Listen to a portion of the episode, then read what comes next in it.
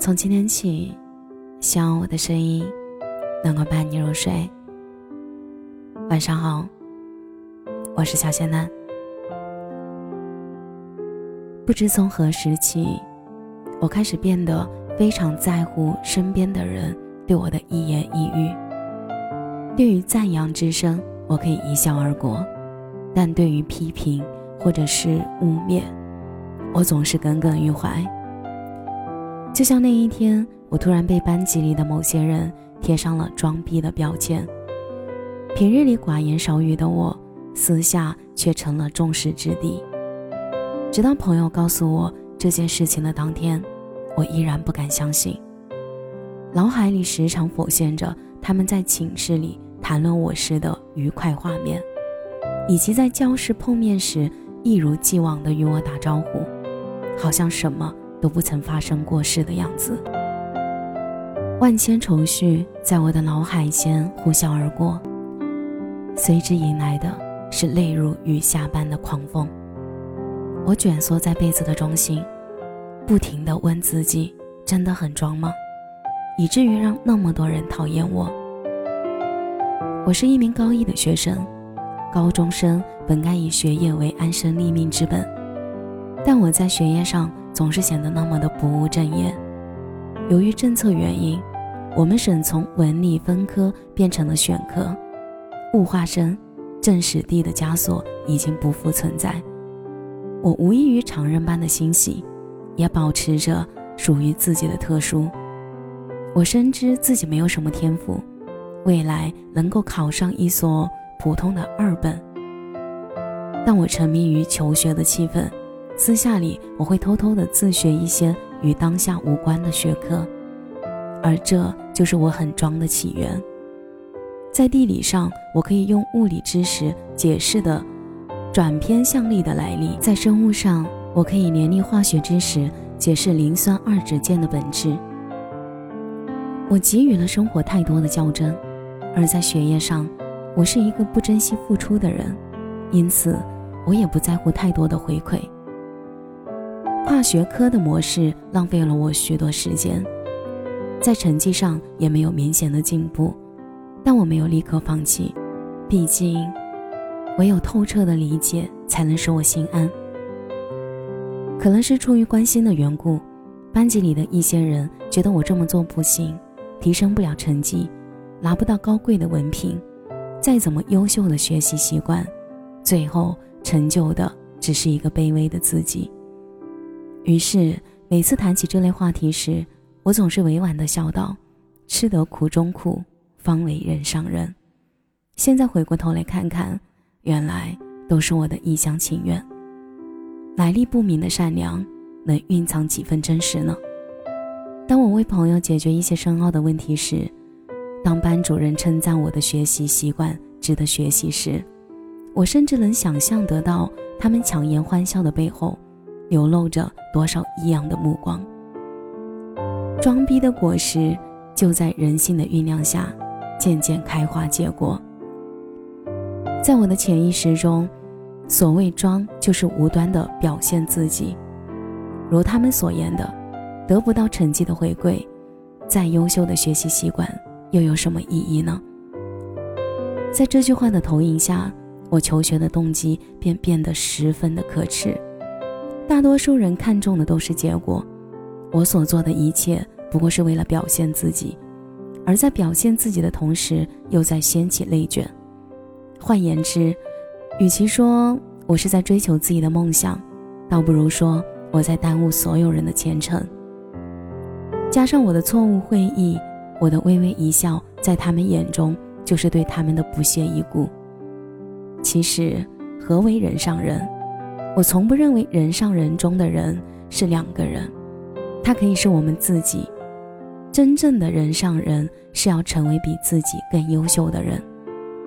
想起罗曼·罗兰的那句话：“要成为伟大，而不是显得伟大。”我喜欢取悦自己，但我不喜欢表现自己。尽管我从没有想过要多伟大。芸芸众生各有其志，愿你能在颠沛流离中。寻得幸福安稳，我只求还能在江山风月中继续翩翩起舞。我真的不装，只是活得不符合你的逻辑。人情世故皆是故，我终究活成了自己最无奈的样子。我开始拒绝回答一些人的问题，假借不会的名义开脱。不到万不得已，任何有可能表现自我的机会，我都舍弃。连进入教室的时间，我也会掐点。我没有办法消除对他们对我的误解，但求我的妥协能够减轻他们对我的厌恶。所幸梦想还在，我藏匿于学校的各个角落，抱着书，守着方寸之地，享受着片刻宁静。朋友看到这番情景后，对我劝诫道：“没必要任由他们的性子。他今天鄙视你，难道明天就不会鄙视别人吗？你何必为难自己？”我只是默默安慰自己，哭都哭过了，能怎样就怎样吧。像羽毛，化作蝴蝶飞走；像影子，留作光暗用。我或许在失去自己，但也可能在成就一个全新的自己。就这样不符逻辑的活着，挺好的。我们一生误解别人的次数有很多。不知等他们清醒过来后，心中会不会留下些许遗憾？那时的我们，可能已经不在一个城市，彼此只能凭借着记忆遥遥相望。希望那时，你能把这份宽恕给予下一个误解你的人。如今的我，如你们所愿，我很装，但不是装逼的装，而是伪装的装。名言通上有这么一句话。是非在己，毁誉由人。是与非只有自己才知道，名声都是别人赋予的，其中掺杂了太多的未知。人生这块画板，往往是在他人的有色眼睛中，被默默投上了色。我们总是会因外界信息的干扰而迷失于前进的方向，在他人的无端指责中，渐渐怀疑自己的真实性。记得痛哭流涕后，调整好自己，愈好自己的伤口。要坚定的相信，你所做的一切对得起你自己。不要轻易否定自我，更不要从此一蹶不振。在面对他人的无端指责时，或许以伪装的方式会显得格外的懦弱。但试想一下，如果撕破了脸，整天互相以冷嘲热讽。面面相视，那会是一个怎样的人间炼狱？一次伤害，足以刺痛人心。我不想继续让这种无法收拾的残局，伤害自己脆弱的神经。